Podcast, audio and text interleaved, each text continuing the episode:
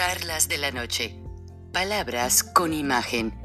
El análisis de los acontecimientos que influyen en nuestra vida con el periodista Francisco Durán Rosillo.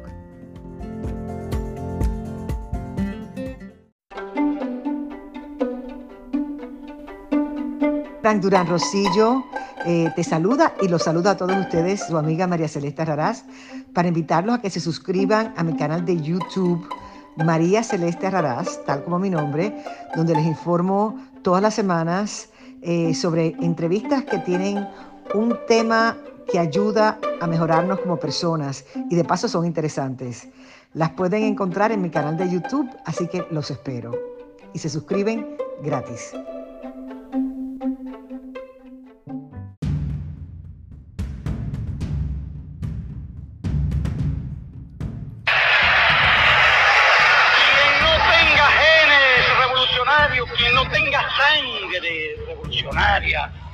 Quien no tenga una mente que se adapte a la idea de una revolución, quien no tenga un corazón que se adapte al esfuerzo y al heroísmo de una revolución, no los queremos no los necesitamos.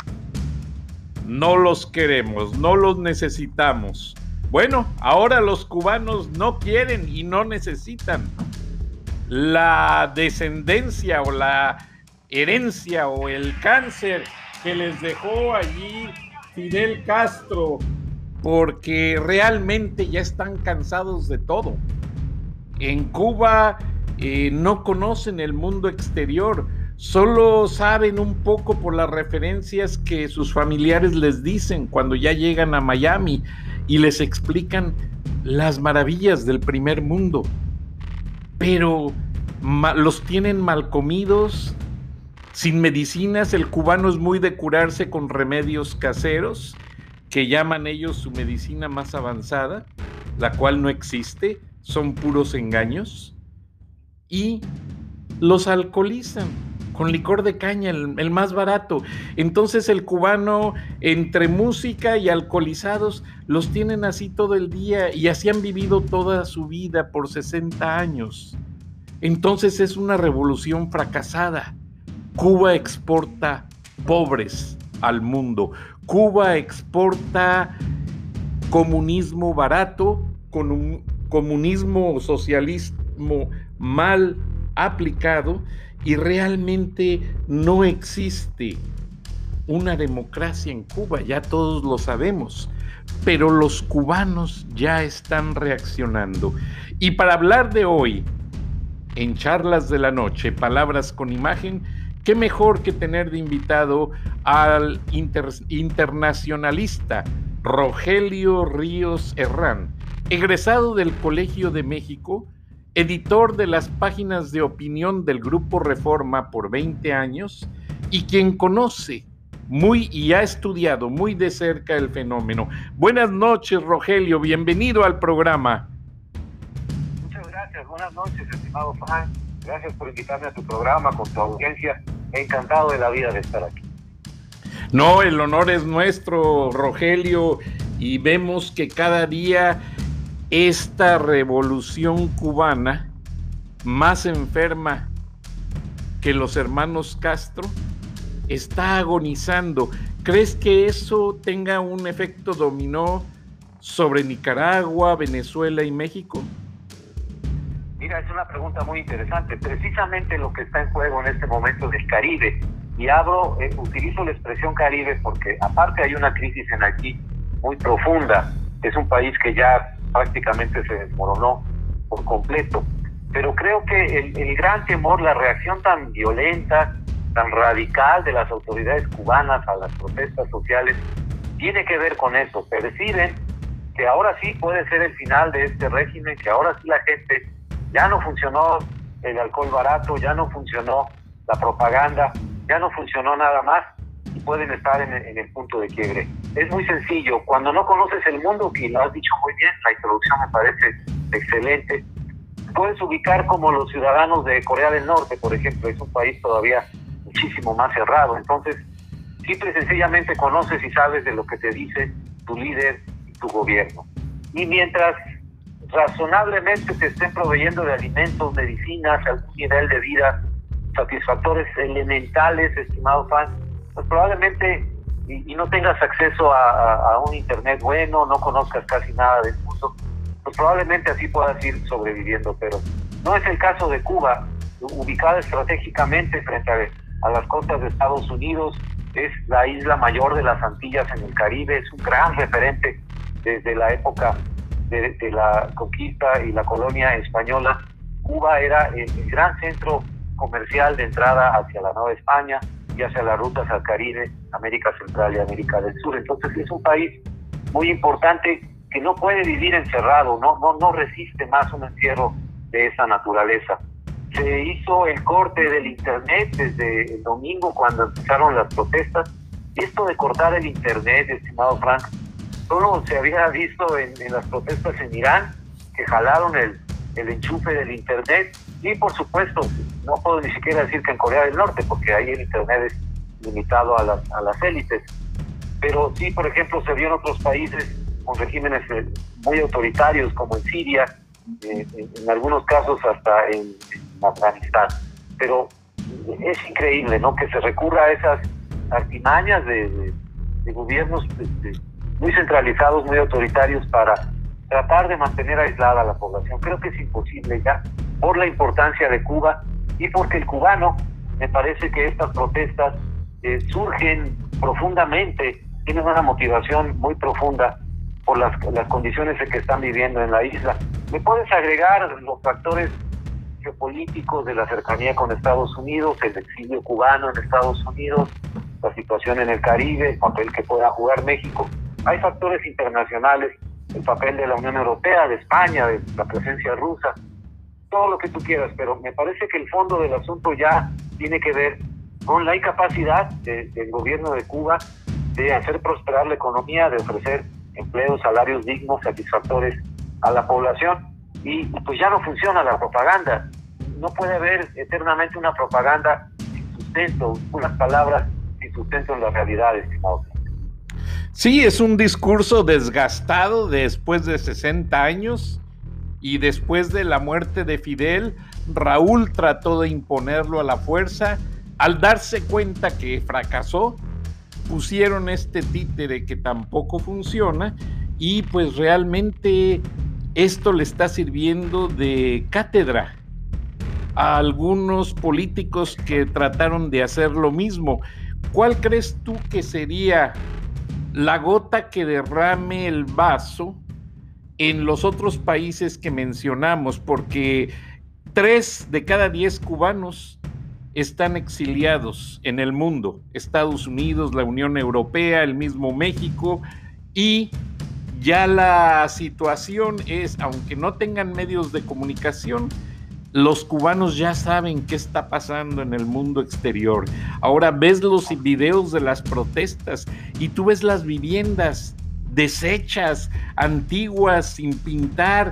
Todas las ciudades están abandonadas porque el gobierno no tiene recursos para la infraestructura de progreso que lamentablemente Batista tenía, lo criticaron mucho pero Fulgencio Batista eh, era un, eh, hizo de Cuba un casino que después se movió a Las Vegas, pues sí, pero el dinero llegaba, el turismo llegaba, la isla había un régimen de libertad y lamentablemente y con atinado este tino político, valga la redundancia, Kennedy le negó las armas a Fidel para la revolución. Fidel hizo antesala con Kennedy y eso este, fue una entrevista que alguien hizo en el periódico El Norte porque Fidel se movía en autobús en México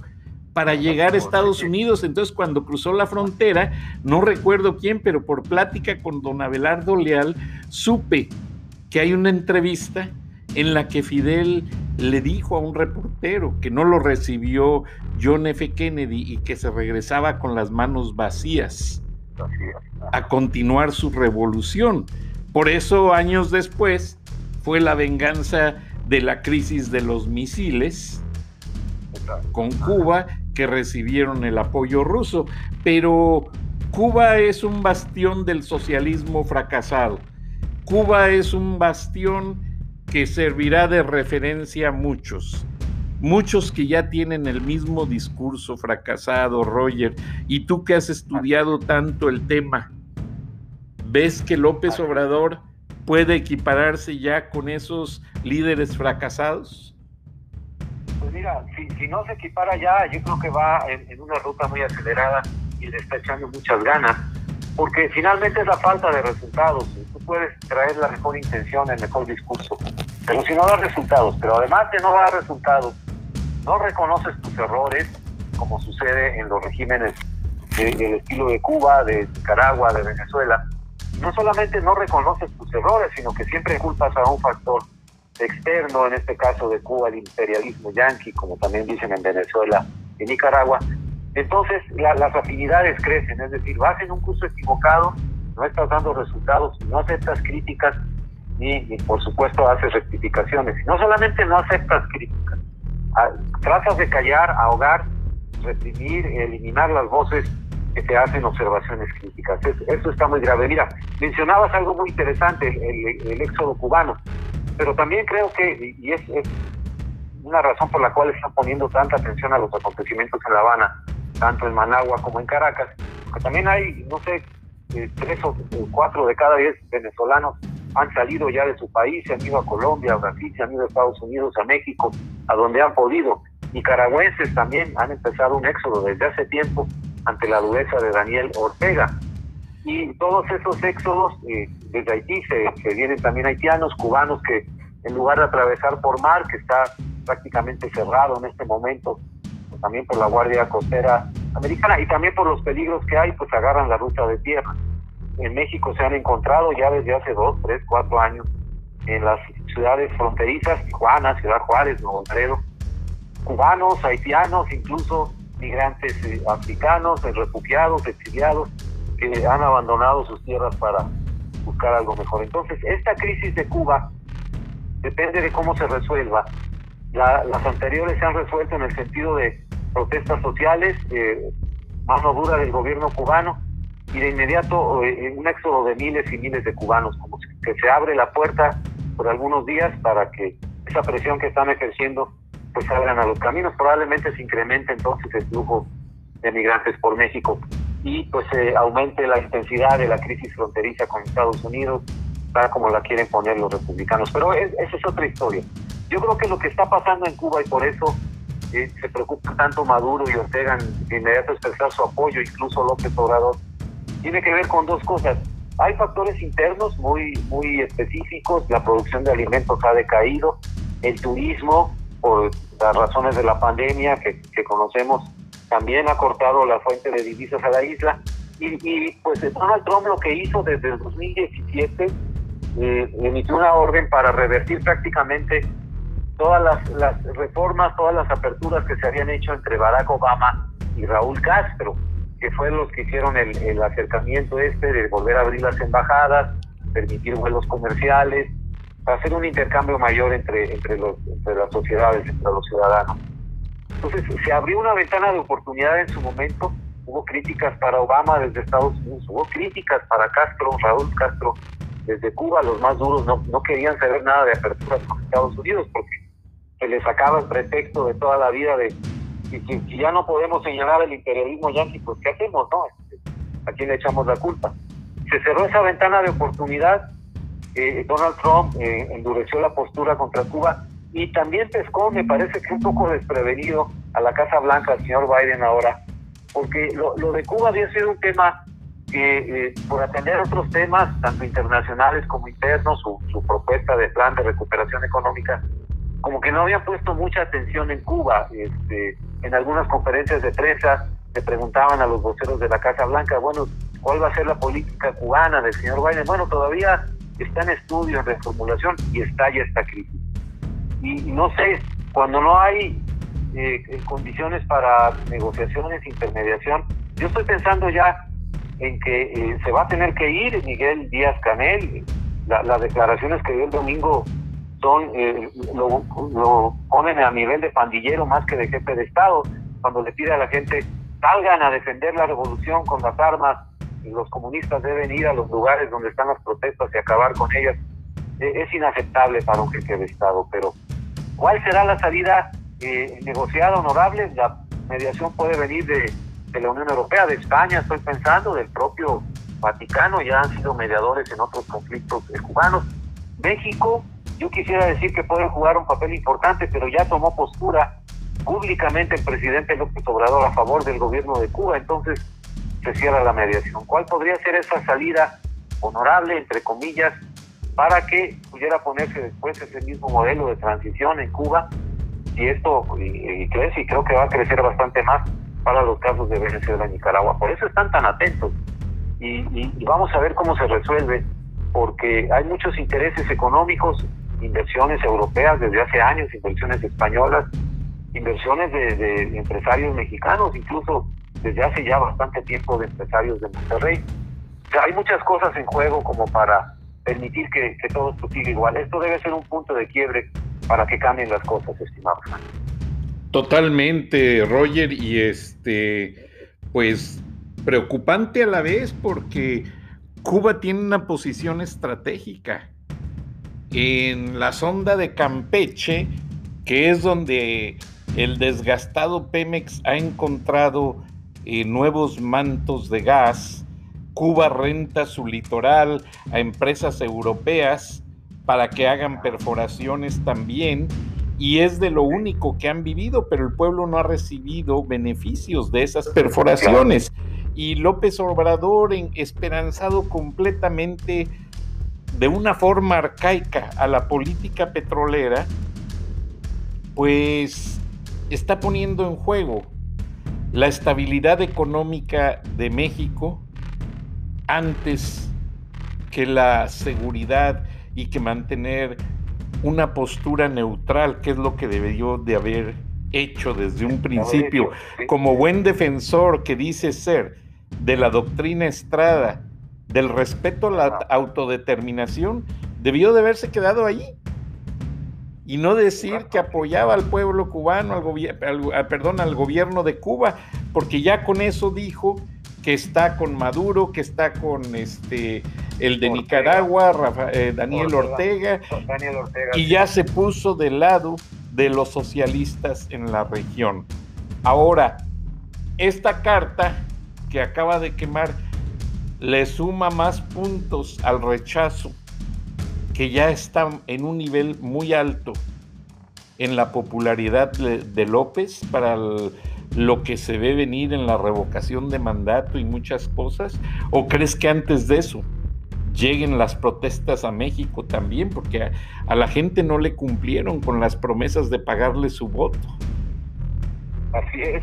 Mira, eh, rápidamente te diré que esto de las protestas, cuando veo lo de Cuba, cuando veo de Nicaragua y cuando la gente ha salido en Venezuela, me llama mucho la atención que, en México no se hayan dado en, la misma escala, por lo menos. Están amenazados, están amenazados. Estudiantes y grupos sociales están amenazados. Eh, pero, pero va a llegar el momento en que, se desborde. Mira, es, es muy interesante lo, lo, lo, de Cuba. Creo que señalas bien lo del petróleo. Cuba también, por encontrarse a 90 millas de las costas de Florida, comparte aguas territoriales, eh, tiene derechos de explotación petrolera. En esa parte eh, en que colindan costas de Estados Unidos, de Cuba y una parte de las costas de México, en donde hay mucho petróleo, pero está en aguas profundas, lo cual requiere de mucha inversión, mucho gasto. Solamente Estados Unidos tiene la capacidad financiera, eh, empresas con capacidad tecnológica para hacerlo. Ni Cuba ni México lo tienen, no han podido explotar. Eh, Cuba lo ha concesionado a, empresas petroleras, tiene razón, se está viviendo de eso, pero también del petróleo, que, de ese programa que implementó el, comandante Chávez, Hugo Chávez, de, intercambiar petróleo por comida con los países del Caribe. Más bien se los estaba regalando, es, una, un instrumento de control político, pero también pues ya, pues ya se les ha acabado. Entonces, Cuba está en esta encrucijada en que necesita urgentemente divisas para para salir a flote, no las tiene de, del turismo, no las tiene de las remesas, es muy inestable el flujo de remesas que viene de, Florida y no puede levantar, ya no puede recurrir tampoco en gran escala Rusia para obtener fondos, ni, ni a China, eh, está en un callejón sin salida en el sentido de cómo levantas la economía interna. Si no la levantas, es muy poco lo que puedes hacer para evitar las protestas. Ahora, eh, me preguntaban en la mañana, platicaba con un amigo también analista, que, mucha gente señala, es que hay mucha intervención extranjera en Cuba, el gobierno de Estados Unidos, eh, la Agencia Internacional del Desarrollo, aporta fondos para un poco el argumento que se ha manejado aquí en México por parte del presidente, que los fondos de Estados Unidos es para golpear al gobierno en turno. No, no es eso. Eh, desde la época de Obama, otros presidentes, pero en particular de la del presidente Trump, cuando eh, quita algunas regulaciones de, lo que había negociado Obama y Raúl Castro, para compensar eso, el presidente Trump estableció en un memorándum ejecutivo que eh, haría un esfuerzo muy, muy grande el gobierno de Estados Unidos para, le llamó él, empoderar, es decir, dar, poder al pueblo cubano para que haga sus organizaciones de la sociedad civil, sus medios de comunicación distintos a los oficialistas y se escuchen otras voces. A eso se destinan esos fondos, pero eh, no va eh, en el sentido de un manipuleo político o peguenle algo o no le peguen al gobierno, no, no tiene que ver con que se impulse eh, con, con recursos, con tecnología, a las voces que puedan ser críticas a los gobiernos en Cuba, en México, en América Central, en América Latina en general, porque de otra manera son ahogados, son, son aplastados por, los gobiernos. Sabemos muy bien que, que un medio de comunicación en cualquier país de América Latina, en una buena parte depende de, de, los flujos de publicidad y en una buena parte de la publicidad oficial. ¿Y qué es eso? Esa es la, llave que tienen los gobiernos, la abren o la cierran para castigar a un medio que está muy crítico y entonces pues lo ahogan económicamente. Claro, pues se pueden defender diciendo, no, no, pues si nosotros no lo cerramos, nosotros al contrario defendemos la libertad de expresión, pero por otros medios pues acallan las voces. Entonces es, muy complicado decir intervienen o no intervienen, pues todo el mundo lo está haciendo, los, los demás países al apoyar o no apoyar al gobierno de Cuba también lo hacen es el principio de no intervención y de la autodeterminación de los pueblos es un gran principio, qué bueno que está sentado en, el derecho internacional, pero tiene muchos matices, es decir, no puedes dejar que un gobierno mate y persiga y golpee a la gente eh, y, llame a una parte de la población a salir a la calle a agredir a otra y, alegar que no, pues es, lo que quiere el gobierno cubano, no, no podemos hacer nada desde fuera, claro que podemos hacer, claro que podemos influir. Cómo dirijas la intervención, cómo dirijas, cómo la enfoques, pues ahí sí ya, ya eh, eh, cada quien tiene sus matices, pero por supuesto que el pueblo de Cuba necesita apoyo, ayuda, solidaridad, ¿no? Para enfrentar esta mano dura que le cae encima. Sí, totalmente. Ayer un amigo me habló desde una protesta que se daba fuera del Centro Mundial de Noticias de CNN y realmente pues la vicepresidenta Cynthia Hudson Fernández es cubano-americana y pues ah. simpatiza con el movimiento. Ahora hay muchos eh, voceros, muchos periodistas, muchos analistas de CNN en español, eh, ya son cubanos americanos, ya bajó un poco la tendencia que había de mayor, de, pues en cierta manera antes estaban más mediados en cantidad mexicanos, argentinos, costarricenses, y pues se fue bajando. Realmente ya hay pocos periodistas. Alguien ha llegado a Fernando del Rincón, pues ya nada más quedan él y Gabriela Frías de Economía y ah, Finanzas. se fue esta Glenda Umaña, que er, es toda una ah. celebridad en, Costa Rica. Yo fui a Costa Rica y este, la gente la aprecia mucho y es muy profesional.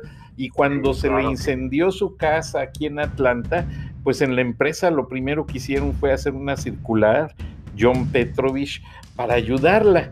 Ahora, el pueblo cubano tiene gente muy representativa, muy buena, y mi punto es que pese a que hay una gran mayoría de analistas cubanos en CNN en español, no se ve una total dedicación a decir todo lo que está pasando.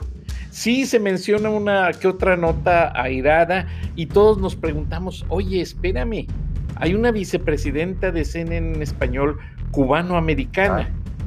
Pero me dicen las personas que conocen que Cynthia Hudson tiene atadas las manos. Porque desde que empezó CNN en español, y eso yo lo vi, nadie me lo platicó, este Ted Turner siempre tuvo un especial aprecio por Fidel Castro. Fueron amigos ah. personales. De hecho, el único país del mundo donde siempre se ha transmitido CNN en inglés y CNN en, español gratis, es Cuba. Ah, mira. Entonces, realmente allá no hay cable operadores. Eso es un lujo que solo los Castros lo tienen y que les llega por disco satelital y les llega de México. Pero, este, pues la disyuntiva es ver ahora, porque alguien me lo preguntó ayer, oye Francisco, es que CNN pues tiene un liderazgo muy grande en la audiencia. Y si tiene allí un centenar de cubanos afuera del edificio pidiendo apoyo y CNN le dedica una parte mínima de su programación a comentar el asunto, creo que es el momento de que los cubanos americanos, así como salieron de la isla, no les den tanto la espalda a sus familias. Incluso yo he estado en cenas con amigos cubanos y los viejos, la gente ya mayor, se reclaman entre ellos de cuando estuvieron, oye, ¿y tú qué haces aquí en Estados Unidos? Y tú estabas apoyando a Fidel en la toma de La Habana cuando ganó la revolución y se agarran entre ellos y se dicen de cosas. Yo los respeto mucho porque son buenos amigos y entiendo su sentimiento. Pero a mí me quedan muchas dudas acerca del momento en que pueda salir una verdadera determinación de que Estados Unidos apoye, no militarmente, simplemente políticamente al pueblo cubano. No siento, no he visto todavía eh, ese asunto. Entonces, pues me deja muy amargo sabor de boca, Roger. Eh, ¿Tú cómo ves eh, desde México ¿Cuál es la perspectiva que tú ves desde allá? Mira, me, llama mucho la atención esto que dices, porque, por ejemplo, yo en la mañana, todas las mañanas lo hago, me meto a los portales de New York Times, de Washington Post, y buscaba, y ayer me sucedió lo mismo, dije, qué raro.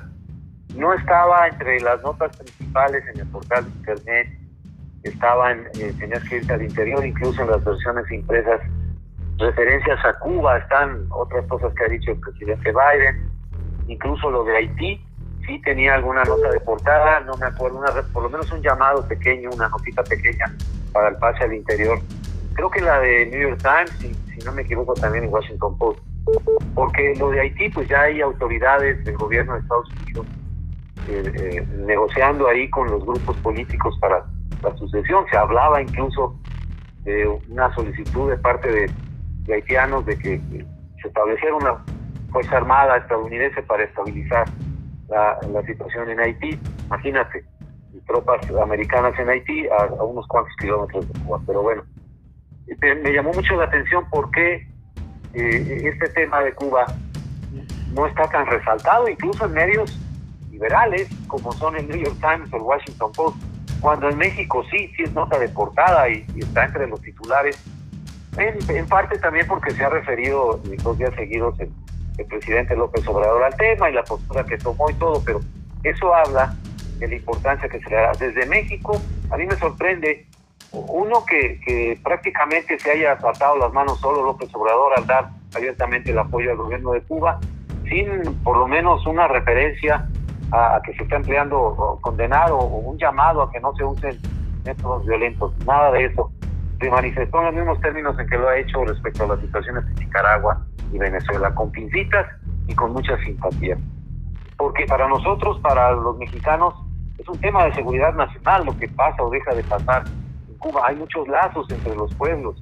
Fidel Castro, ahora que lo mencionaba, que era amigo de Ted Turner, también hizo muchos amigos en México, entre políticos de la época, Fernando Gutiérrez Barrios, trabó una amistad con Fidel desde los años 50, él mismo lo, había tenido, lo había detenido y arrestado por investigación, luego lo soltaron, y de ahí con muchos, con él y con otros políticos hubo amistad, por eso se veía con mucha simpatía la gesta de Fidel, se volteaban un poco los ojos cuando los lados más oscuros de la revolución cubana empezaron a surgir y como que, ay, bueno. Perdón, Roger, tenemos que ir a una pausa comercial, pero está muy interesante lo que nos estás diciendo. Eh, regresamos después de unos minutos. Quédese, estamos con el internacionalista Rogelio Río Serrán, editorialista, periodista, egresado del Colegio de México. No se vaya, ya regresamos. Gracias. Better feeling than getting a great deal, like a hotel room upgrade, or a free car wash with every tank of gas, maybe unlimited chips and salsa with your burrito. And now, as an AT&T wireless customer, you can get an exclusive deal on a super fast internet experience with AT&T Fiber. Get consistently fast speed even during peak times and a great deal with AT&T Fiber. Learn more at att.com/fiber offer. Limited availability in select areas based on wired connection to gateway. Restrictions apply.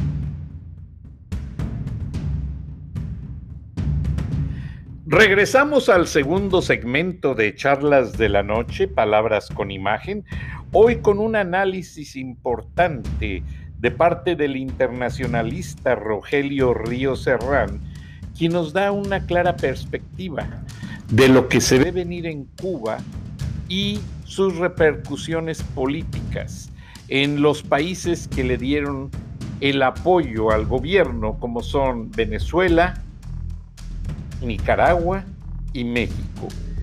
¿Crees que ese apoyo se llegue a dar de manera económica o en recursos o en despensas, Roger? No creo que llegue tan lejos. Bueno, ya hubo un ofrecimiento del presidente López Obrador de medicinas y vacunas. La verdad es que nos están haciendo falta. En México creo que más allá de un apoyo retórico y ferviente y solidario como, como se utiliza en el lenguaje revolucionario, es muy poco realmente lo que pueden hacer. La situación también en Venezuela y en Nicaragua pues es crítica. enfrentan no, no solamente una crisis política, sino crisis económicas severas, no se diga en el caso de Venezuela. Entonces no creo que se materialice realmente una, una ayuda en ese sentido. Lo que más me preocupa en este momento de la, de la crisis en Cuba es que yo veo que eh, la relación con Estados Unidos, que es muy importante para Cuba, esta, estas protestas, si hubieran caído eh, en otra época todavía entre el acercamiento, entre el entendimiento que hubo entre eh, Obama y Raúl Castro, hubiera estado abierta, vamos a llamarlo así, la ventana de oportunidad para un arreglo político, una negociar una transición hacia un régimen más abierto.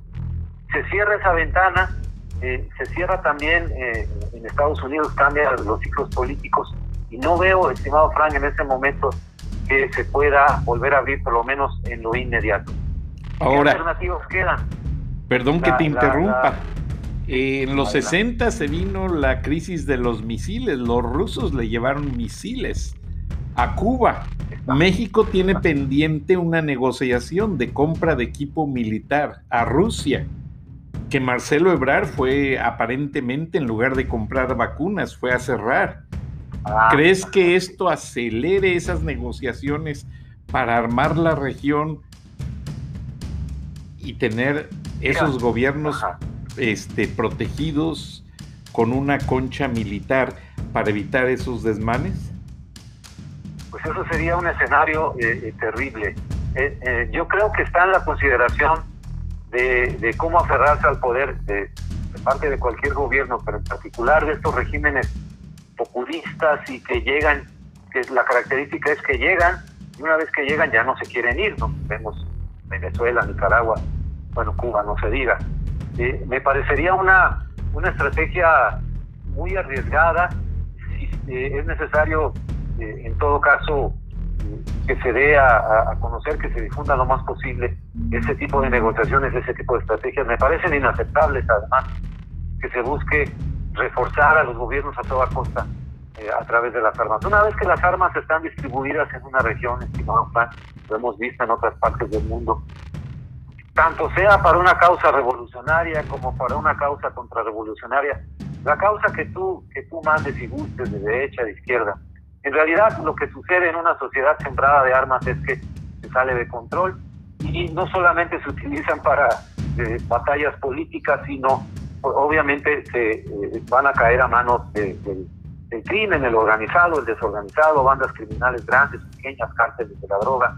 Y entonces lo que logras hacer realmente es un gran caos en el cual creías que podías controlar la situación y que te devora incluso a, ti mismo. Es una estrategia eh, sumamente arriesgada. Yo estoy completamente en contra. En ese sentido me declaro eh, pacifista. Creo que la lucha debe ser a través de la sociedad civil, de la organización de la sociedad civil, un sistema político de partidos, de división de poderes, en donde pues sí, no, no se van a acabar las disputas, las peleas, ni mucho menos, pero se den en otro terreno, en otro territorio, no en el de las armas. Lo que menos necesitamos en América Latina es precisamente más y más armas en manos de, gobernantes ineptos, en manos después eh, que van a caer en, militares, eh, eh, bandas violentas.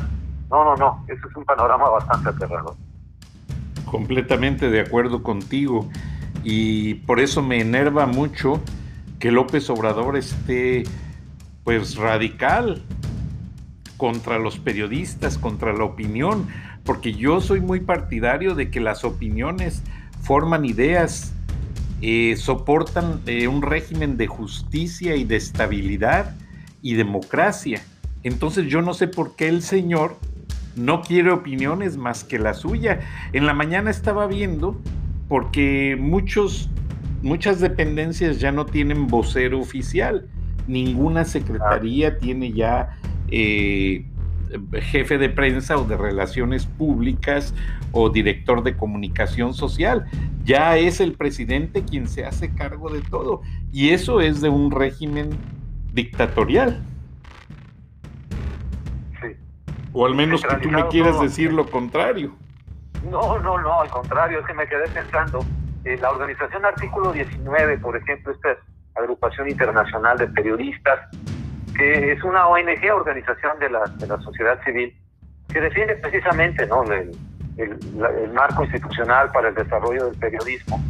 También fue señalada, incluso por el presidente López Obrador, ya, internamente la labor que hace en México la crítica, pero dijo que también estaban haciendo lo mismo en Cuba, con fondos del gobierno de Estados Unidos, estaban, este, tenían presencia en Cuba para criticar al, gobierno cubano legítimamente establecido, etcétera, etcétera, toda su retórica. Entonces es toda una estrategia.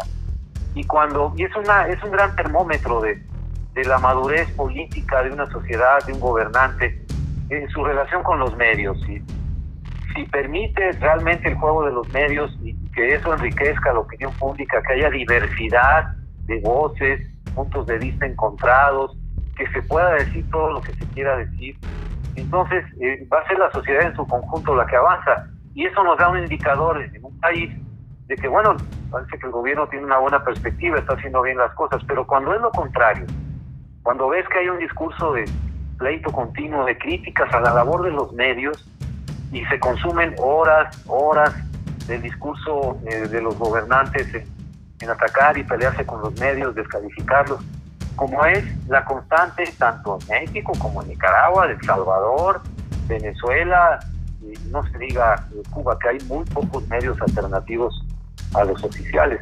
Eso te da idea de, unas sociedades cerradas, centralizadas, autoritarias, en las cuales las voces críticas pues tienden a ser apagadas, descalificadas, ¿no? Los, las personas de los periodistas, eh, difamados en su, en su prestigio, en, fin, todo lo que, lo que sabemos y conocemos. Y eso pues es un mal indicador de, de dónde está situado un gobernante que sí puede tener un discurso democrático, pero que en la práctica, este Frank, lo vemos en las relaciones con los medios, de ninguna manera lo puedes llamar democrático.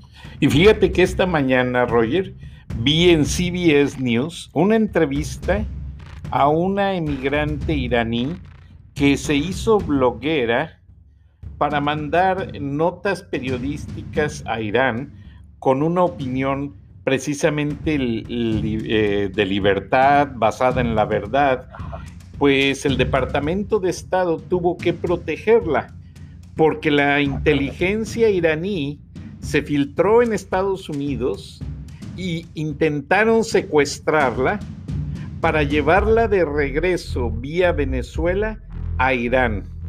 Y fue gracias a una labor del Departamento de Inteligencia de Estados Unidos que esta bloguera, y está en todo el Internet, eh, fue el escándalo en la mañana, eh, pues no perdió su libertad y no cayó víctima de los gobiernos tiranos.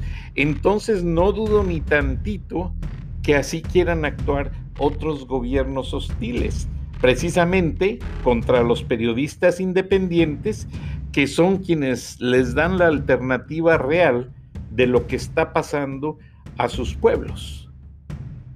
Así es. Recordarás el incidente reciente también sobre, el espacio aéreo de, de Bielorrusia en Europa. Una aerolínea ucraniana volaba a, otro país, tenía que atravesar una parte del cielo de Bielorrusia. Y, y, casas militares del gobierno de, de, Bielorrusia, del dictador, que ahorita se me olvida el nombre, que lleva años y años ahí, obligó a aterrizar el avión porque ahí viajaba ciudadano de Bielorrusia, un periodista joven, opositor al régimen, eh, que se había exiliado ya en, Ucrania, iba a trasladarse a otro país y entonces aprovecharon y lo arrestaron. Obviamente eh, el resto de Europa, la Unión Europea sancionó a Bielorrusia, prohibieron el intercambio aéreo entre ese país y el resto de Europa. Sanciones muy fuertes, pero no les importó. Pudieron consumar eso, este, secuestro, es un secuestro, tal como me platicabas en el caso de esta muchacha, allá sí lo pudieron consumar y bueno, a pesar del desprestigio internacional y todo, pues ahí lo tienen. Qué bueno que esa muchacha de Irán se, libró de eso. Ahora, amigos, en el exilio cubano, me platican porque en una ocasión tengo mucha confianza y muy buenos amigos y compañeros de trabajo cubanos americanos que son excelentes personas pero un día se me salió decirle a uno, no, pues ustedes tienen los mejores puestos porque ustedes crecen en Estados Unidos y aprenden el inglés pues desde niños, cosa que yo no pude hacer. Entonces les digo, ustedes se comen la mayor parte del pastel en los medios americanos. Entonces, eh, me voy a callar el nombre de la periodista que trabaja en ABC News y es excelente periodista. Ella es egresada de la Universidad de Nebraska y se dice que en Nebraska eh, estudian los mejores periodistas que van a la televisión porque no tienen acento de ninguna parte de los Estados Unidos. Porque es como en México, tú sabes quién es del norte, quién es de la Sierra Tarahumara, quién es de allá de Tabasco, que se come las letras, entonces este, los escogen mucho. Entonces me dice esta periodista cubana americana, que estamos en una reunión de, de esas reuniones que se hacen del NAB, National Association of Broadcasters, y me dice, mira Francisco, Estoy de acuerdo contigo, pero te explico la razón. Los cubanos americanos nos metemos y peleamos mucho por entrar a los medios americanos porque no tenemos una voz oficial en Cuba que nos represente. Y fue ahí realmente donde me dio una lección que reconozco que sí es un argumento muy válido y creo y lo menciono porque creo que para allá vamos los mexicanos. O sea, cada vez la 4T manipula más. Ya ves, Televisa se fusionó con Univisión y básicamente Televisa, incluido Azcarra Gallín, ya no tienen poder en México. Azcarra Gallín se dio por vencido. Él lo que dijo, estoy a tiempo, rescato mis capitales, los saco paulatinamente de México y los llevo a Estados Unidos donde puedo reinvertir y seguir ganando, porque aquí esta fiesta ya se acabó. Azcarra Gallín le dijo a México que él ya no era un soldado de la, del gobierno del presidente. Entonces, de hecho, pues él tiene la ciudadanía norteamericana y básicamente pues tienes eh, residencia en San Diego, California y la tiene en Miami y es del todos conocido que el señor pues ya se retira. Eh, Salinas Pliego está por hacer algo parecido, pero siguiendo, va a seguir explotando lo que son los, eh, la línea informativa que la puso, al ah, igual que Milenio, a la disposición de la 4T y a sacar dinero, pues qué caray, mientras se pueda. Sí, sí, sí, sí. Pero lamentablemente, pues los únicos, el único que siempre ha sido una voz independiente es, es el grupo Reforma. El Universal, cuando se dio cuenta que a Reforma le estaba yendo bien, siendo el único que confrontaba al presidente, pues Universal empezó a adoptar esa línea, pero los demás medios están vendidos. La jornada, olvídate. No, bueno, la jornada. ya es el medio oficial. La jornada paga viajes a Atlanta para que entrevisten al cónsul de México. ¿Por qué? Porque quieren que salga la versión oficial. Y pues hay muchas cosas que en el fondo están, ahora sí, como dice López Obrador, están muy cuchareadas. Cuchareadas es la expresión. Pero el cuchareo cubano ya está tomando otra perspectiva. ¿Crees tú que López Obrador, así como se ha dado cuenta de sus fracasos, llegue un momento en que recapacite y diga, esto es la dirección incorrecta, esto no me conviene, me salgo de aquí y agarro la retórica de la doctrina Estrada y ya no meterme con Cuba, o crees que siga jugando al socialistoide? Pues mira, yo creo que no va a rectificar. Eh, en este aspecto de, de, la política cubana, como en otros aspectos, ya ha dado muestras sobradas, ya casi tres años de, a la mitad de su gobierno de que no va a rectificar. Yo todavía pensaba durante el primer año, en vista de, los fracasos que iba sumando, de la falta de resultados, y, pensaba porque pues, eh, ha sido más o menos la, tónica con algunos otros presidentes, se dan cuenta, rectifican, hacen cambios en su gabinete, tratan de, de cambiar un poco las cosas, pero no en el caso de López Obrador. Entonces, no veo que vaya a modificar lo, que ya ha dicho eh, específicamente respecto a Cuba. Y, bueno, más allá de la retórica de que les va a enviar ayuda y todo, pues parece que no va a ser gran cosa, va a ofrecer tal vez eh, refugio a, en un momento dado hay una transición de poder en Cuba, una transición más o menos negociada con, mediación de la Unión Europea, mediación de España, podría ofrecer ahí un refugio a, a, quienes se quieran salir, eh, funcionarios del gobierno de Cuba, en fin. Pero más allá de eso, no, no lo veo, no lo veo como parte de una solución, es lo que me preocupa más. Cuando está en el interés de seguridad nacional de México, que se mantenga Cuba sin violencia, que eh, el gobierno le responda a la gente, que por lo menos implemente los elementos básicos de una democracia, ¿no? Una división de poderes, un abanico de partidos políticos y pues la libertad irrestricta a los medios de comunicación. No existen esos elementos en Cuba, no parece ver esa situación el señor López Obrador, se queda en la retórica de, los años 60, de la revolución cubana, de Fidel, y, en esto que, ponías al principio del programa, no los queremos, no los necesitamos, si no son revolucionarios. Si eso es, una cosa es que sea tu discurso para las masas, para la plaza pública, pero cuando eso es tu, tu política pública, caray, creo que estamos en severos problemas. Y me preocupa mucho porque realmente creo, y, este es un tono de, optimismo para, para no, no acabar tan negro respecto a Cuba, que el pueblo cubano, el cubano, eh, tiene mucho potencial para en un régimen en que, que lo impulse, que le permita, que, que le dé incentivos a las personas, desarrollarlo eh, al máximo, estimado Frank.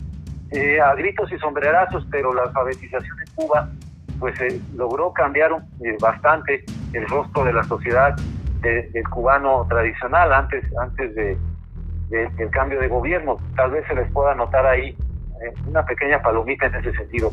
Y el hecho de que haya inversiones de España, de otros países, de los propios Estados Unidos, desde hace tiempo en, Cuba quiere decir que, que ven que la gente local responde. ¿no? Si en este régimen bajo estas condiciones se ve que pueden ser productivos cuando se les dan los incentivos, no quiero pensar cuando se, eh, se dé la transición a un país más abierto, más democrático, en donde eh, haya sector privado, no solamente sector público, etcétera, etcétera. Pero bueno, esa es, esa es una perspectiva nada más que, que veo así las cosas, es la esperanza que yo tengo. Ahora, en ocasiones anteriores, entrevisté a una familia de cubanos recién llegados. La madre se vino primero, luego se fue trayendo poco a poco a las hijas y la última camada fue la hija con el novio y todos trabajan y le mandan dinero a los abuelos. Dinero que en proporción les llega muy poco porque el gobierno se queda con una gran tajada. Ahora, esto me puso a pensar después de varias entrevistas y ello, eh, eso que ella me dijo es, fue lo siguiente. Mira, Francisco, el pueblo cubano es en proporción muy pequeño. ¿Cuántos habitantes tiene la isla? Pues son unos cuantos millones. Lo que los favorece es la situación geográfica. Te admito lo de la campaña de alfabetización, pero de allí para adelante, porque ella me lo mencionó, se llama Yuna, ella me dice que Cuba solo exporta pobres y que así como López Obrador en aquel discurso famoso que dijo, ¿para qué quieren más de un par de zapatos? Con un par de zapatos está bien. Bueno, dice que ese discurso lo mencionó Fidel en una ocasión. A ver si lo buscamos después. Sí. Y este, todo eso es la retórica de Fidel Castro. Entonces, eh, fue cómo educó a la gente a ser conformista con el socialismo. Un socialismo en que las grandes casonas se hicieron vecindades mal hechas, sin conservación alguna, y tú vas a la, a la Habana y hasta dicen la vieja Habana, porque después de ver los hoteles, propiedad de los hermanos Castros, bellos y modernos, la gente va a La Habana y ven una vieja Habana, todo abandonado, destruido, sin pintar, porque eso es el socialismo. Ahora, eh, en México, pues van a hacer lo mismo que Hugo Chávez, decomisar empresas y propiedades para simplemente hacerle un daño a la nación. ¿Qué pasó en Venezuela? Yo tomé un avión en Mérida y llegamos, ya estaba Hugo Chávez y me dice el piloto, mire señor Durán, todas esas propiedades son ranchos que producían ganado al por mayor, calidad de exportación.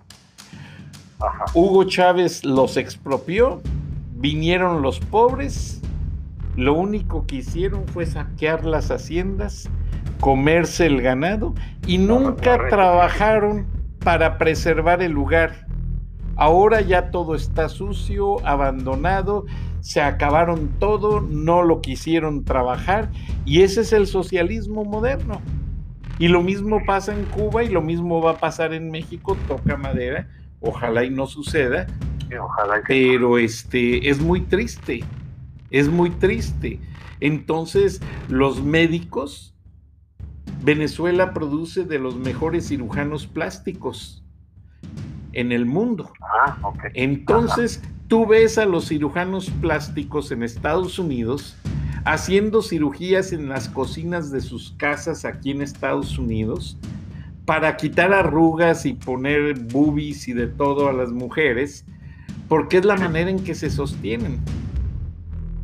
Aquí en los Estados Unidos. Y es muy triste y me da pena criticarlos, pero es la realidad, pero no les queda de otra. El gobierno los corrió, el gobierno los exilió.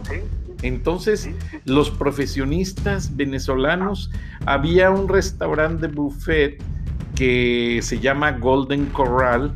Menciono la marca porque ya ah, lo cerraron con la ah. pandemia, pero el muchacho que limpiaba la mesa, me gustaba platicar con él. Mi esposa tuvo la oportunidad de conocerlo y simpatizamos mucho y empezamos a hablar Y le dije, oye, tú por tu forma de hablar, perdóname, pero tú tienes más cualidades que estar limpiando mesas. Me dice, señor, soy ingeniero petrolero de PDVSA. Ah, caray. Petróleos de Venezuela.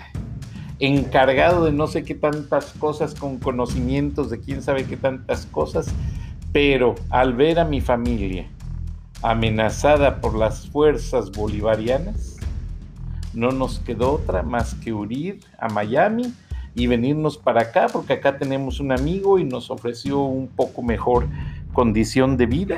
Y aquí estamos. Ahora, que te digo, ya se empieza a ver aquí en Atlanta y en varias ciudades de Estados Unidos, señoras de las lomas que vendieron sus joyas, que tienen a la venta su casa y ya se empiezan a venir, porque así como Azcárraga la vio venir, así muchos la están viendo venir. Entonces es triste. ¿Crees que lleguemos a vivir la experiencia cubana en México, Roger? Mira, hay un elemento muy importante que yo creo que impediría en México cualquier eh, radicalización extrema de un gobierno y es la vecindad con Estados Unidos.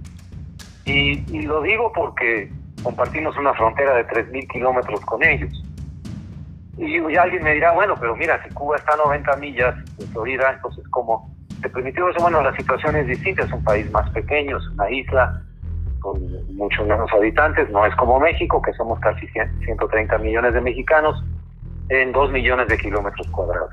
Entonces yo creo que aquí el, el, el factor que detiene ya una radicalización extrema es, es eso, la posibilidad de que, eh, pues porque estamos en la esfera de seguridad nacional de Estados Unidos, no llegaría hasta el extremo, pero no es una garantía absoluta, ni mucho menos porque este furor ideológico que invade de repente a los gobernantes, a los populistas, eh, les hace nublar el juicio, eh, casi hasta perder la razón, y se les olvidan todo tipo de factores, se les olvidan que hay un país que se llama Estados Unidos, que somos vecinos, se les olvida que tenemos firmados tratados internacionales de comercio, de derechos humanos, etcétera, etcétera, que son compromisos que debemos obedecer a nivel internacional, no es a capricho de que lo hago o no lo hago.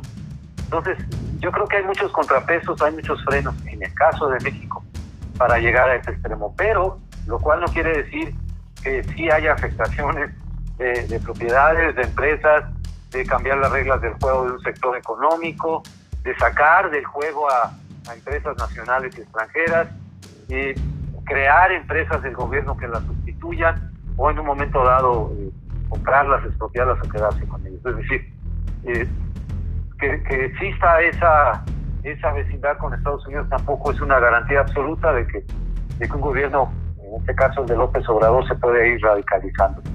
Eh, espero que no lleguemos a esa situación. También los mexicanos estamos mejor organizados, hay partidos políticos, hay ONGs, hay empresarios agrupados en cámaras de comercio, cámaras de industriales, que ejercen un peso y, tienen una voz que se hace oír eh, tanto a nivel nacional como a nivel internacional.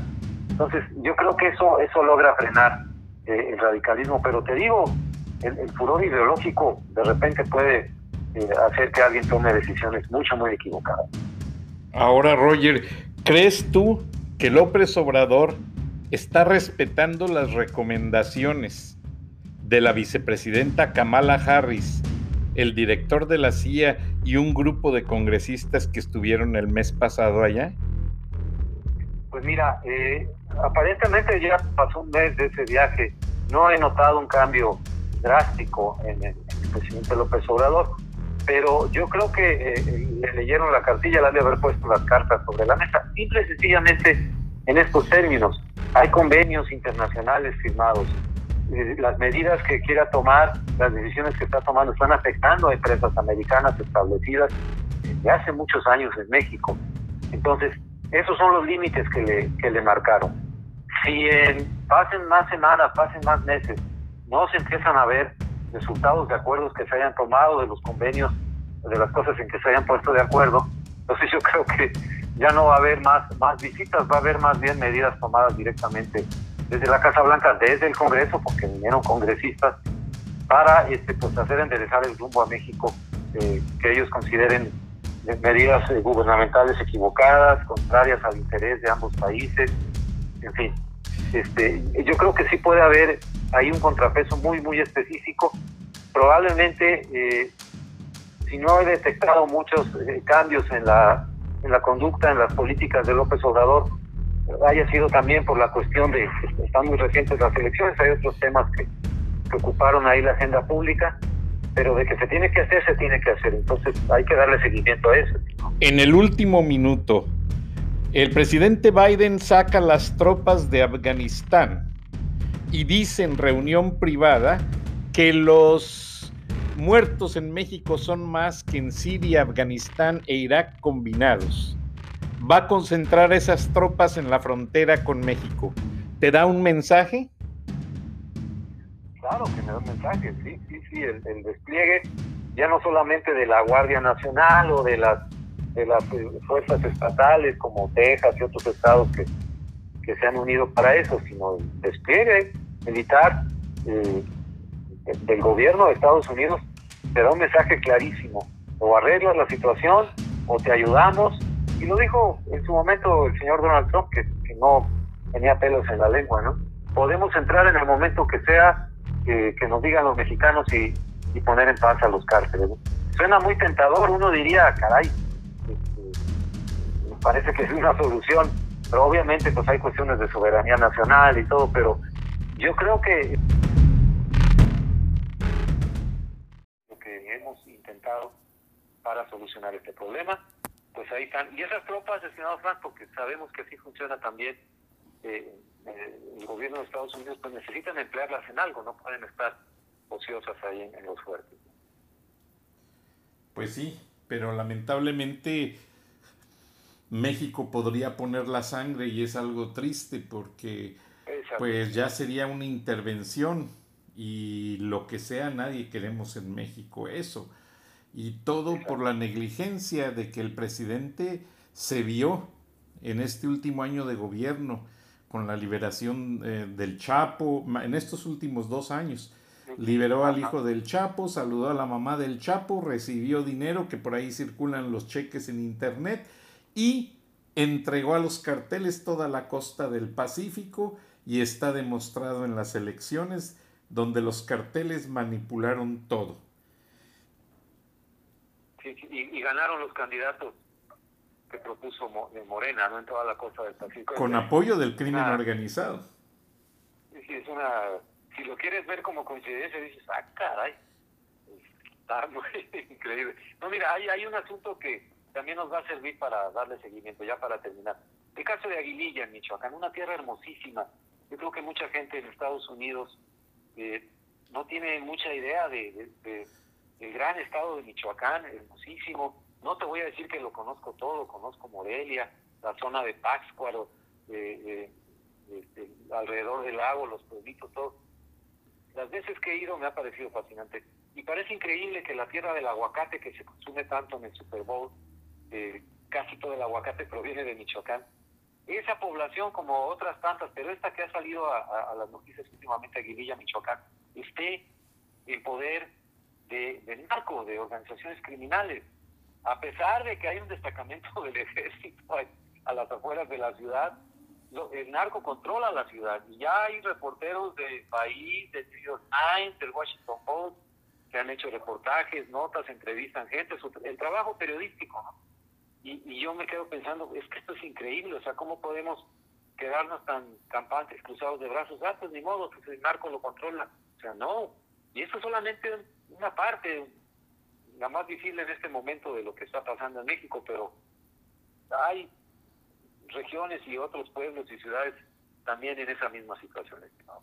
Te entiendo, Roger, y te agradezco. Y antes de cerrar, te platico rápidamente una experiencia. Hice escala un domingo en Dallas, Texas. Volaba yo por American a mi natal México y el vuelo que yo tomaba por las tormentas fue cancelado y tuve que volar a otra ciudad de México. En el grupo había varias personas mexicanas como era domingo, me pidió la persona de American que si por favor le traducía a las personas allí presentes en caso de que se cambiara la sala para tomar el transbordo. Entonces le, ah, dije, le dije que sí, que con gusto. En el grupo había un pasajero de primera clase, un señor gordito, chaparrito, con sombrero colorado, con las manos muy curtidas. Y después de ya que hicimos plática y me hizo confianza, me dijo que él es de la familia de aguacateros, porque es una familia la que controla ah, todo el cultivo de aguacate y que exportan 100 millones de toneladas de aguacate a Estados Unidos cada año. Entonces me habló de ese problema del que tú estás hablando. Eso fue hace como seis años. Tristemente me confesó, ¿de dónde crees que venía el Señor? venía de Tailandia, Roger, donde el gobierno tailandés contactó a los aguacateros. Les ofrecen miles de hectáreas de terreno para que siembren el aguacate ah. con toda la técnica michoacana porque el, terreno y el clima se asemeja mucho. Ah, y que bajo el convenio de que le den trabajo a la gente de Tailandia, ellos aceptaban prestarles tierras y prestarles todo para que se ah. quitaran el yugo de los carteles y que Tailandia le exporte el aguacate a Estados Unidos, y otros países. Entonces, tristemente, fueron, este señor venía de hacer las pruebas, ya habían mandado plantas para sembrar 100 plantas, les dijeron cómo cuidarlas y aparte pues esa gente es oriental, ellos son muy cuidadosos con las plantas. Dice que venía sorprendido. Me dice, señor Durán, esa gente nos va a arrebatar el negocio del aguacate y con justa razón, porque nuestro gobierno corrupto no nos protege, no nos cuida y no nos ayuda. Platicamos periódicamente por teléfono y la situación sigue de mal en peor, según me dice, y es muy triste, Roger, y tenemos que despedirnos porque tenemos el sector de inmigración con el doctor ah, Jesús Romero, quien ya está en cabina, pero cierra el programa con un minuto de conclusión, Roger. Pues mira, básicamente eh, es, un minuto de conclusión en el sentido de que busquemos la solución a la, crisis de Cuba, y digo busquemos porque los mexicanos tenemos un gran interés en esa situación. Una solución en que el interés que, predomine en lo que se esté pensando constantemente eh, al, formar esa solución sea el pueblo cubano, que es lo mejor para el pueblo cubano. Tiene que eh, modificar sus políticas el gobierno, tiene que irse algunos de los gobernantes actuales tiene que negociarse a nivel internacional una, una comisión que ayude a la transición política en Cuba, cómo resolver el problema del desabasto de alimentos, porque las tierras no se han cultivado, porque los, lo que pagan es muy poco, es casi la miseria, no conviene ni cultivar en muchos casos, o no hay eh, insumos para cultivar. Es decir, vamos a enfocar todo esto a, tratar de dejar la ideología de lado para encontrar la solución práctica. ¿Cómo se le puede ayudar en este momento a la gente que está desesperada, elevando el grito, cuando ya no tienes nada que perder, sino sales a la calle y aunque te den de palos, aunque te den de balazos, tú sigues protestando. Porque si esto va a ser como en otras ocasiones en Cuba, en que el gobierno impone su mano dura y reprime, eh, al final se va a volver a repetir algunos años más esta situación y mientras tanto la gente en Cuba va a seguir viviendo como vive, teniendo, como te dije hace rato, y lo creo esto muy firmemente, un gran potencial si encuentran el ambiente adecuado para desarrollarlo. Hay que pensar en los cubanos, eh, primero que nada. Y tenerlos en cuenta como ejemplo viviente de lo que nos puede pasar. Gracias, internacionalista Rogelio Río Serrán, egresado del Colegio de México, y te agradecemos y te estaremos invitando ya próximamente más seguido. Que tengas buena noche, vamos a escuchar al profesor eh, que nos tiene otra lamentable situación de la frontera México-Estados Unidos, que hace algunas décadas el escritor Carlos Fuentes la consideró la herida más grande del mundo. Ahora es el cinturón de miseria más grande del mundo. Vamos a escucharlo, Roger. Buenas noches, muchas gracias. Buenas noches, al contrario, qué gusto estar en tu programa. Muchas gracias. Gracias. Adelante, Jesús. Muchas gracias, Frank. Con el placer de saludarte y traer, como todas las semanas, un reporte sobre asuntos de inmigración, migración, que afectan a la frontera norte de México y suroeste de los Estados Unidos. Bueno, pues ayer se reportó eh, acá del lado mexicano eh, que el Instituto Nacional de eh, Migración y la Guardia Nacional detuvieron a 130 migrantes que venían de Guatemala y Honduras y que, como lo reportamos la semana pasada, parece una repetición de, la misma cosa, se encontraban asignados en la caja de un camión en el municipio de Mezcalapa, en el estado de Chiapas. 130 migrantes, 30 eh, de ellos eh, menores de edad.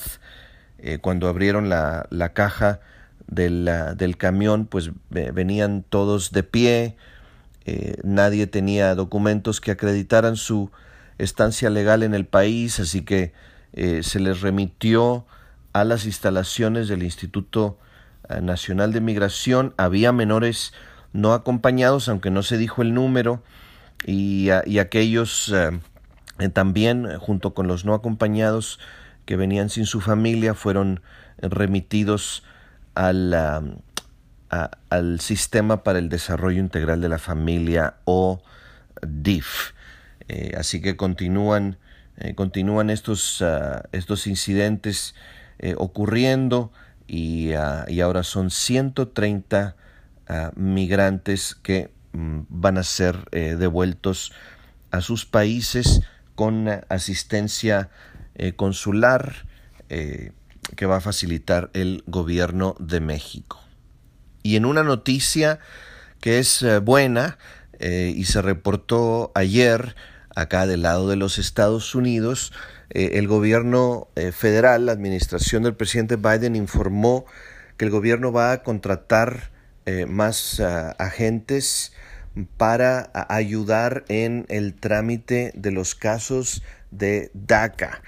DACA son ah, aquellos a quienes conocemos como los Dreamers, como los jóvenes que llegaron al, ah, país y tienen calidad de eh, indocumentados, eh, vinieron muy jovencitos con sus padres y han, han sido la manzana de la discordia en, en cuanto a la negociación al respecto de una reforma migratoria. porque algunos quieren ayudarlos, otros no quieren hacerlo. Se ha pedido ya un camino para la ciudadanía para ellos. Y, claro, ahora con la nueva administración, pues el, DACA que estaba eh, prácticamente suspendido, pues no solo regresó, sino que el gobierno permitió que se hicieran eh, solicitudes por primera vez para aquellos que calificaran. Y ah, en, ah, en, las oficinas aquí ah, del proyecto ISAC, donde tenemos el, el honor de trabajar en, en, la ciudad de San Antonio, eh, pues sí, no, nos nos ha afectado porque tenemos un número de casos de peticiones nuevas eh, de las que no hemos recibido eh, todavía ya las aprobaciones. Eh, los casos han, se han tramitado, pero no hemos tenido hasta ahora una respuesta del gobierno. Era como lo suponíamos, suponíamos que el gobierno, sobre todo el sistema migratorio, quedó en un, en un en un estado tal después de la administración de Trump que ya no hubo empleados suficientes para poder echarle mano a estas solicitudes. Bueno, eso quedó ya arreglado a partir de, de ayer. Eh, va a haber gente eh, trabajando en estos casos, así que eh, esperamos que estas solicitudes que han estado como una especie de limbo queden finalmente aprobadas. Y por último, en noticias acá de, de Texas, pues se, se, ha informado que el, el estado de, de, Texas continúa con una posición muy contraria a las políticas migratorias del presidente eh, Biden eh, y en un artículo que, que, salió hoy en la mañana aquí en medios informativos, pues resulta que desde el mes de enero, desde que comenzó el gobierno del presidente Biden, eh, Texas ha levantado cinco demandas en contra de la administración del presidente Biden, la primera tuvo que ver con el anuncio en su primer día como presidente de que iba a haber una pausa de parte de la administración Biden eh, de 100 días, eh, pausa a las deportaciones. El, eh, estado de Texas demandó al gobierno federal y un juez federal en, en Texas bloqueó esa, esa pausa en las deportaciones del el gobierno del presidente Biden de manera indefinida. Eh, el eh, presidente Biden eh, también rescindió la, regla de la carga pública tan, tan cruel que había sido puesta en, marcha por la administración anterior y no solo Texas, sino que otros tres estados republicanos demandaron al gobierno federal en la Suprema Corte eh, en este caso, eh, la Suprema Corte eh, declinó escuchar estos argumentos a menos que hubiera una demanda en alguna corte inferior. Por otro lado, el gobierno del presidente Biden regresó a la política anterior al respecto eh, de eh, a quién se iba a deportar, a quién se iba a arrestar, eh, y se volvió a, centrarse en aquellos que fueran algún tipo de amenaza a la seguridad nacional o a la seguridad fronteriza o a la seguridad pública. por supuesto, el, el estado de Texas demandó porque en la administración anterior, pues básicamente cualquier persona eh, con, cualquier tipo de falta o crimen o, falta menor eh, podía ser candidato al arresto y, a la deportación. Eh, así que Texas demandó aquí también y este caso sí está pendiente, está, está manejándose en una corte de distrito federal. Ah, el gobierno de Texas también trató de reinstaurar la política de quedarse en México, eh, no, lo, no, lo, ha logrado. Eh, ha, también acusado al gobierno del presidente Biden de que las políticas de alguna manera eh, hacen que cunda más el, el coronavirus y, y por supuesto el gobierno de Texas anunció recientemente, como lo reportamos, que eh, van, a, van a dedicarse ellos como Estado a arrestar y a detener a personas, a, inmigrantes que eh, pasen por propiedad eh, privada. ya se están limpiando cárceles y centros de detención y se informó que la operación Lone Star resultó en más de mil arrestos en el mes de, marzo, eh, nada más en el mes de marzo, muy recientemente. Así que bueno, eh, estas son las cosas que hay que reportar. Eh, seguimos con una situación muy delicada en cuanto a, a asuntos migratorios. seguiremos informando sobre cómo se desarrollan las cosas en las semanas que vienen. Gracias por su atención.